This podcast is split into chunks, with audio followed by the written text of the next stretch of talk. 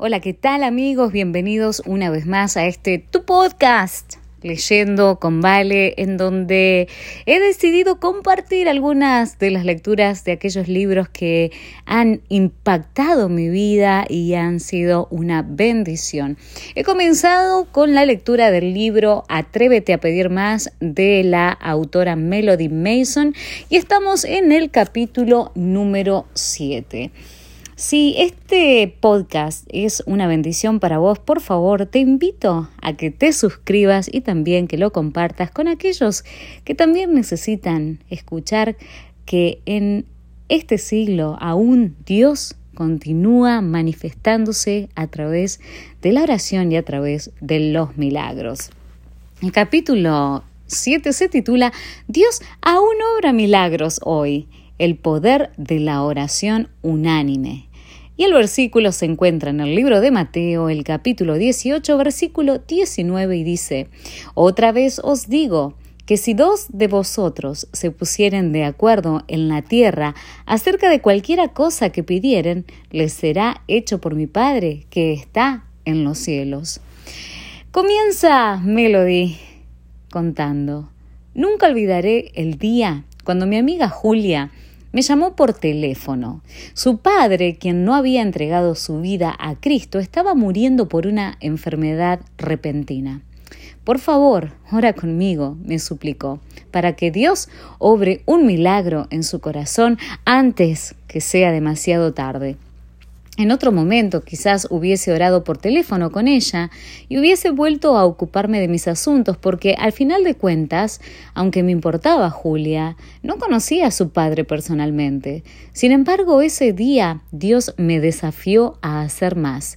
Me desafió a que con Julia nos pusiéramos en la brecha al mostrarme que cada persona es de infinito valor para él, ya sea que la conozca o no. Así que luego de orar sentí la convicción de que Dios me estaba pidiendo que siguiera ayunando y orando con Julia hasta que viésemos un avance espiritual. Estaba bastante atareada, pero dejé de lado mi trabajo y comencé a orar. Sin embargo, no logré avanzar tanto esa primera noche porque había un área comprometida en mi vida que obstaculizaba todo. Al principio discutí con Dios esto es ridículo, es una nimiedad, no puedo dejarlo, pero luego sentí su espíritu convencido, convenciendo mi corazón. ¿Es de más valor que un alma por la que morí? Avergonzada rendí a Dios el pecado que me comprometía, y al hacerlo un nuevo poder fluyó en mis oraciones. Durante la siguiente noche y por varios días oré con Julia incansablemente por este milagro casi sin parar. Fue una feroz batalla espiritual y por momentos Julia y yo nos sentíamos desanimadas y queríamos darnos por vencidas. Pero Dios oyó las oraciones que habíamos hecho en conjunto y al final la victoria espiritual por la que oramos y ayunamos fue alcanzada antes de que su Padre muriera. Alabado sea Dios. Dios nos está llamando a hacer oraciones en conjunto más profundas, más perseverantes. Nos está llamando no solamente a orar por algo, sino también a perseverar en esa oración. Todos sabemos orar por algo. Oramos por las comidas, por protección mientras viajamos, por clases o reuniones, por nuestros amigos y seres queridos y oramos por cualquier otra cosa que se nos cruza por el camino y está bien que así sea. Pero perseverar en oración significa estoy comprometido a orar con fe perseverante hasta ver la victoria o hasta ver venir una respuesta. Perseverar en oración no es fácil porque debemos estar comprometidos por largos periodos de tiempo, incluso años, y debemos estar dispuestos a dejar de lado cualquier pecado conocido que nos comprometa. Pero cuando estamos dispuestos a perseverar en oración con un corazón rendido, Dios nos dará la victoria. El espíritu de profecía nos anima diciendo, cada oración sincera recibirá una contestación. Tal vez no llegue esta exactamente como desean o cuando la esperan, pero llegará de la manera y en la ocasión que mejor cuadren a su necesidad. Wesley Duell escribe, ¿Cuánto tiempo se tardarían los discípulos en Jerusalén? hasta ser investidos de poder desde lo alto. ¿Cuánto tiempo sostuvo Josué su lanza contra Jai mientras el ejército atacaba? Hasta que Jericó fue destruida. ¿Cuánto tiempo permaneció Elías de rodillas en oración persistente después de la sequía de tres años? Hasta que se formaron nubes de lluvia en el cielo. ¿Cuánto tiempo oró Jesús en el Getsemaní? Hasta que Satanás fue derrotado. ¿Cuánto tiempo perseveraron en oración los discípulos en el aposento alto? Hasta que el Espíritu Santo vino sobre ellos. Sin importar cuál sea el pedido de oración, si Dios nos ha dirigido a orar por una necesidad que creemos que está de acuerdo con su voluntad, ¿cuánto tiempo deberíamos de orar? Hasta que la respuesta llegue. Perseverar en oración puede tener éxito solo si nuestro fundamento está en la palabra de Dios. No se trata de nuestra determinación de vencer a Dios, no. Se trata de nuestra confianza en su fidelidad. No debemos presentar nuestras peticiones a Dios para probar si cumplirá su palabra, sino porque Él la cumplirá, no para probar que nos ama, sino porque Él nos ama. Cuando entregamos nuestras vidas a Cristo, nos convertimos en parte de una gran comunidad y familia. Dios nunca quiso que fuésemos pequeñas unidades independientes y privadas que trabajan totalmente solas. Debemos ser un cuerpo colectivo compuesto de muchos miembros que trabajan juntos en unidad para exhortar, animar y esparcir el Evangelio. Esta unidad también debería influenciar la forma en la que oramos. Elena de White, cuando escribió a los hermanos Farnsworth acerca de la oración unánime, declaró, se nos anima, se nos anima a orar por el éxito con la garantía divina de que nuestras oraciones serán oídas y respondidas. Otra vez os digo que si dos de vosotros se pusieran de acuerdo en la tierra acerca de cualquier cosa que pidieren, les será hecho por mi Padre que está en los cielos. Y esto se encuentra en Mateo 18, versículos 19 y 20. La promesa está hecha con la condición de que la Iglesia ofrezca oraciones unánimes y en respuesta a esas oraciones puede esperarse un poder mayor que el que viene en respuesta a la oración privada. El poder eh, dado será proporcional a la unidad de los miembros y a su amor por Dios y por los otros. Nuevamente haciendo referencia a Mateo 18, 19 y 20, Elena de White exclama, Preciosa promesa, ¿creemos en ella? ¿Qué resultados maravillosos se verían si las oraciones unidas de este grupo ascendieran al cielo impulsadas por una fe viviente? Permítanme compartir una historia maravillosa que sucedió no hace mucho en Vietnam. Luego de haber experimentado el gozo de Dios en sus propias vidas, el pastor laico Han y los miembros de su congregación sintieron la convicción de ayunar y orar específicamente por las aldeas no alcanzadas de Vietnam. Comenzaron a centrar sus oraciones en una aldea que quedaba a 150 kilómetros donde no vivía ni un solo cristiano. Eligieron esa aldea porque era el lugar de origen de una de las parejas del grupo. Esta pareja, los Wynn, tenía parientes no conversos en este lugar y anhelaba ganarlos para el Señor. Así que el pastor eh, Han, los Wynn y los demás miembros de la congregación comenzaron a orar. Poco después, los tías, eh, la tía de los Win, una anciana llamada Shen o Yen, quien en ese momento sufría de un cáncer gástrico terminal, vino a la ciudad en búsqueda de tratamiento médico. Su sobrino, el señor Win, invitó a, a Yen a la congregación de Han a la que asistían cada sábado.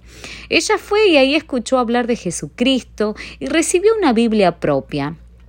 Jen aceptó gustosamente a Cristo como su Salvador y todos se regocijaron, especialmente el señor y la señora Wynne.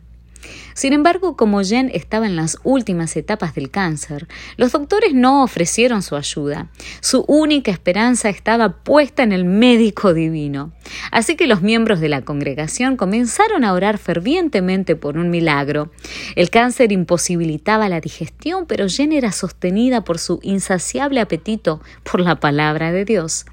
Después de dos semanas en la ciudad, volvió a su hogar en la aldea con su familia pero su enfermedad empeoró.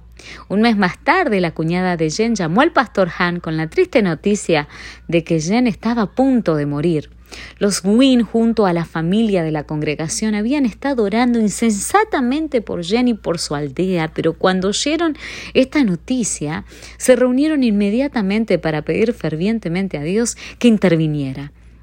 Oraron intensamente por dos horas reclamando que el Salmo 30 fuera una realidad en su vida. Razonaron con Dios mientras le cuestionaban si dejas que Jen se muera, ¿quién alabará tu nombre en esta aldea? Al cerrar su oración, sintieron paz y la seguridad de que Dios la sanaría.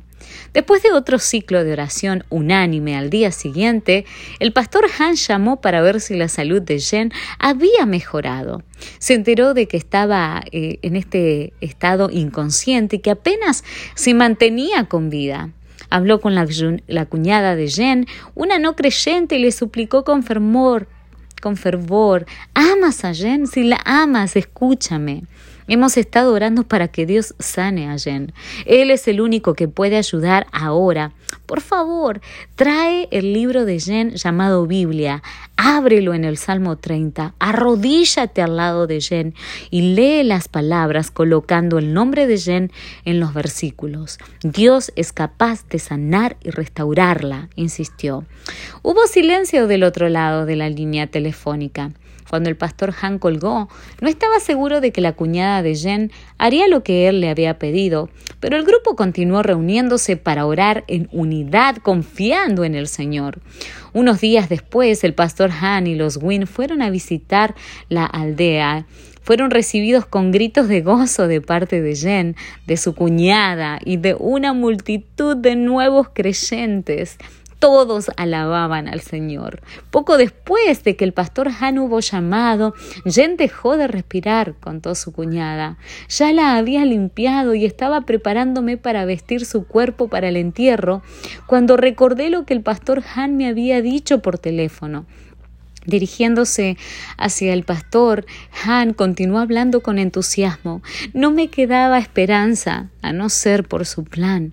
Después de hacer lo que usted me indicó, Jen comenzó a moverse entre las frazadas con las que la había envuelto. La contemplé con asombro y miedo al ver que comenzaba a patear vigorosamente las frazadas en un intento por liberarse. Luego se sentó. No podía creerlo porque hacía dos semanas que no se sentaba. Pidió algo de comida y pudo digerirla. Es un verdadero milagro. Jen no solo había vuelto a la vida, sino que también había sido completamente sanada. Con esta nueva puerta abierta, el pastor Han y los Wynne, junto a otros miembros de la congregación, comenzaron a evangelizar la aldea y a compartir acerca del amante autor de la vida y sus poderosas palabras en la Biblia. Ya más de 50 personas han aceptado a Cristo y las noticias del milagro y del amor de Dios se esparcen hacia otras aldeas no alcanzadas de la zona. ¿Hubiera ocurrido este milagro si los creyentes de esta pequeña congregación en la ciudad no hubiesen estado dispuestos a ayunar y unirse en oración por esta aldea?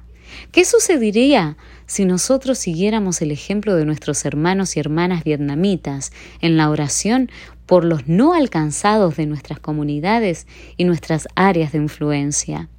Si bien he crecido leyendo historias acerca de los pioneros adventistas, y de cuánto amaban orar y estudiar sus Biblias hasta tarde en la noche, no fue sino hasta hace pocos años que comencé a experimentar de a poco cuán maravillosos deben haber sido esos días. En el 2009 Dios me reunió con otras personas que también sentían pasión por ayudar al pueblo de Dios a experimentar un reavivamiento bíblico genuino de forma personal. Bajo el liderazgo del pastor Ivor Myers y con la ayuda de muchos otros pastores y maestros de la Biblia de todo el mundo, fijamos el objetivo de organizar conferencias de capacitación para darles herramientas prácticas a las personas a fin de que entiendan la palabra de Dios por su cuenta. Luego de seis meses de evaluar ideas, celebramos nuestro primer evento en el campamento de Soquel, en California Central. Como esta era nuestra primera conferencia y la mayoría de los miembros eh, del equipo eran amateurs en el ministerio, con excepción del pastor Myers y quizás una o dos personas más, planeamos pensando que tendríamos una asistencia de solo 200 o 300 personas. No estábamos seguros de lo que sucedería, pero al final Dios bendijo de forma increíblemente abundante muy por encima de nuestras expectativas. Ese primer evento culminó con más de 350 asistentes. Y aunque financieramente habíamos comenzado en rojo y habíamos concedido descuentos a muchas personas, ya que no queríamos que nadie que tuviera ganas de aprender a estudiar la Biblia se fuera, en vez de los 10 mil dólares de ofrendas que habíamos pedido para cubrir todos los gastos, Dios nos dio casi 35 mil dólares en donaciones. Apenas podíamos creerlo, sabíamos eh, sin sombra de dudas que Dios estaba bendiciéndonos y que quería que avanzáramos como ministerio, atreviéndonos a pedir mayores bendiciones y más personas para Cristo. Con la bendición de Dios, el ministerio creció cada vez más personas venían a las reuniones y parecía que el Espíritu Santo se derramaba cada vez con más poder. Al pasar el tiempo recibimos más y más testimonios de lo que Dios estaba haciendo en las vidas de las personas que habían concurrido al evento y cómo volvían a sus hogares y aplicaban lo que habían aprendido. Al cambiar sus vidas, también cambiaban las nuestras. Han pasado más de 10 años desde que fundamos ARME, Bible Camp Ministries, Ministerio de Campamento Bíblico, y hace poco hemos terminado nuestro trigésimo evento de estudio de la Biblia. Sorprendentemente, al pasar estos últimos años, hemos visto a Dios tocar las vidas de miles de personas que asistieron de todo Estados Unidos, del Reino Unido, de Indonesia, África, Europa, Asia e incluso países del Medio Oriente y ciudades como Dubái y otras más lejanas. No solo hemos visto a muchas personas rendir sus vidas a Cristo, también hemos visto a jóvenes que no estaban interesados en las cosas espirituales enamorarse de la palabra y del poder de la oración. Hemos visto matrimonios al borde del divorcio restaurados. Hemos visto familias reunidas. Hemos visto líderes eclesiásticos reavivados. Hemos visto colegios completamente transformados por estudiantes que se volcaron apasionadamente al estudio de la Biblia y la oración. Hemos visto montañas espirituales removidas. Hemos visto curaciones físicas, pero sobre todas las cosas hemos visto la iglesia remanente de Dios vuelta a la vida como nunca antes la habíamos visto. ¿Por qué Dios ha derramado sus bendiciones tan abundantemente? Te daré una pequeña pista. Está relacionado con la oración unánime. En ARME comenzamos la reunión cada mañana con al menos 30 minutos de oración unánime. Con esto no me refiero solamente a una docena de personas que se reúnen a orar detrás del escenario. A menudo 100 o más personas se unen a nosotros en este momento diario de oración. También tenemos una reunión de oración durante todo el día. En ella los participantes del evento se reúnen para orar por los predicadores, para orar unos por otros y para orar por un mayor derramamiento del Espíritu Santo. También hemos comenzado a tener una reunión de oración que dura toda la noche y en la cual participa la mayoría de los concurrentes. Durante esta reunión intercedemos por un mayor derramamiento del Espíritu Santo sobre nuestra iglesia y también pasamos tiempo elevando las necesidades individuales de los presentes. Santiago, el capítulo 5, versículo 16 dice, confiésense unos a otros sus pecados y oren unos por otros para ser sanados. La oración fervorosa del justo tiene mucho poder. Muchos han compartido que este momento de oración nocturna es una de las partes más impactantes de todo el evento porque allí logran experimentar sanidad espiritual, además de un amor y unidad que nunca antes presenciaron entre hermanos creyentes. Hemos descubierto que Dios no está limitado por la falta de recursos, de talentos o de profesionales experimentados. Lo que más le importa es nuestro corazón. Estamos rendidos a Él. Estamos siguiendo su voluntad obedientemente. Estamos siguiendo su palabra. El pastor eh, Paul Ratzara, presidente de la División Sudafricana y del Océano Índico, ha asistido a varios de nuestros eventos de ARME y ha dedicado tiempo a ser mentor de nuestro equipo. Él recientemente me dijo, creo que hoy nos ocupamos mucho en crear fórmulas especializadas para el éxito, cuando nuestra fórmula ya está escrita en la Biblia y en el testimonio de los profetas de Dios. No necesitamos bautizar un nuevo método o un nuevo plan. El Espíritu Santo ya ha bautizado el método y el plan que Dios nos ha dado. Simplemente necesitamos seguirlo. Necesitamos volver a los orígenes. Cuando hagamos esto, veremos repetirse el Pentecostés. Elena de Guay nos dice, Dios depende de ti como agente humano para cumplir tu deber según tu capacidad.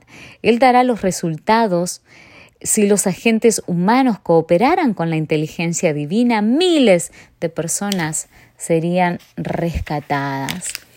Debemos recordar que solamente el poder del Espíritu Santo puede traer convicción real y cambiar vidas. Esa no es nuestra tarea, es obra de Dios. Sin embargo, cuando el Espíritu Santo está presente y cuando combinamos el estudio de la Biblia eh, eh, con mucho tiempo en oración, es como si estuviésemos añadiéndole fuego a la dinamita, la dinamita del Espíritu Santo.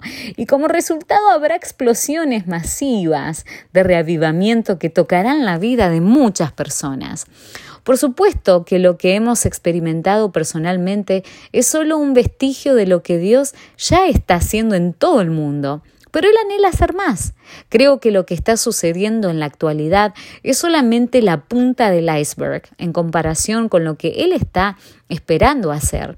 Él quiere ver nuestro mundo entero dado vuelta, tal como sucedió en los días del Pentecostés. Y la clave para este trabajo la encontraremos al volver a los rudimentos de la vida cristiana, al volver a un estudio más profundo de la Biblia y al avanzar juntos en mayor unidad en la oración.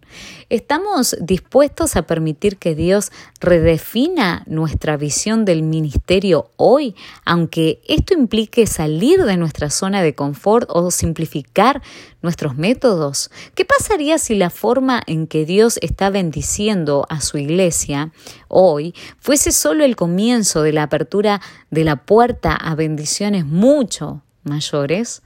Los milagros que hemos visto como resultado de la oración unánime representan solo un destello de lo que Dios ha estado haciendo en el mundo durante siglos, primero por medio de los hombres y mujeres del Antiguo Testamento y luego por medio de los apóstoles de la Iglesia primitiva.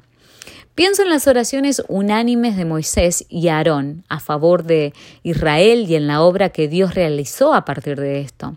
Pienso en los reavivamientos que vinieron en las épocas de Edras, Esdras y Nemías, cuando el pueblo de Dios se unió en oración y se arrepintió de sus pecados. Pienso en la liberación que Dios dio a los judíos cuando Esther llamó a su pueblo a la oración corporativa y al ayuno. Pienso en el Pentecostés y lo que sucedió en el aposento alto y más tarde lo que sucedió alrededor del mundo cuando hombres y mujeres de Dios se unieron en oración y se humillaron ante su trono.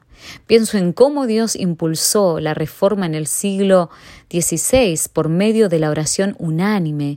Pienso en el conde Zinzendorf y en la reunión de oración de 100 años que comenzó con los moravos en el siglo XVIII por causa del derramamiento del Espíritu Santo en respuesta a la oración unánime.